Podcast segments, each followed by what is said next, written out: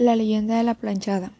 La planchada es una leyenda mexicana en la que se narra la historia de una enfermera fantasmal que vaga por los pasillos del hospital y atiende a los enfermos que necesitan ayuda. Se cuenta que un día una chica llamada Eulalia entró a formar parte del personal de enfermería en el hospital.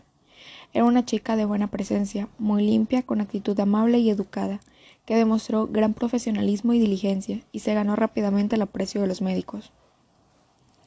Su vida era realmente tranquila, todo su tiempo se dividía entre los labores en el hospital y las atenciones a su familia. Sin embargo, un día todo cambió. Llegó al hospital el doctor Joaquín y todas las enfermeras fueron a conocerlo.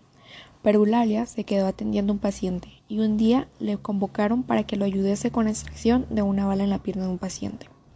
Entonces, Eulalia quedó prendada del doctor Joaquín, al punto de que sus manos temblaban ligeramente cuando le pasaba los instrumentos.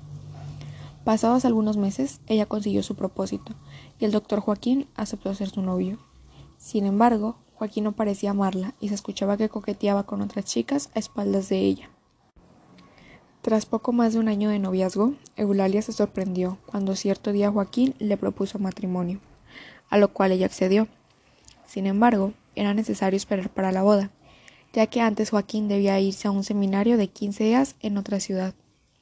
Antes de irse, él le pidió que le planchara un traje y luego se despidió entre besos y abrazos.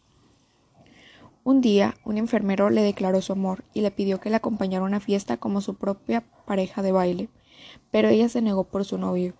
Entonces, el enfermero la miró y le dijo que no entendía cómo es que nadie le había contado que Joaquín se había ido a un viaje de luna de miel con su nueva esposa.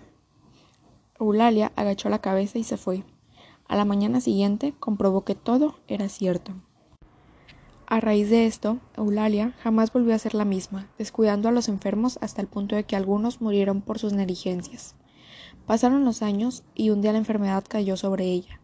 Antes de morir, se arrepintió de haber sido tan mala enfermera, falleciendo sin poder perdonarse a sí misma. Tras su muerte en el hospital, comenzaron a surgir testimonios de gente atendida por una amable enfermera, que no parecía pertenecer al personal del hospital. Una chica joven con la ropa impecable como lo llevaba Eulalia en vida. Normalmente los testimonios eran confusos, porque solía atender a los enfermos cuando dormía, se encontraban sedados o habían sido descuidados por las otras enfermeras.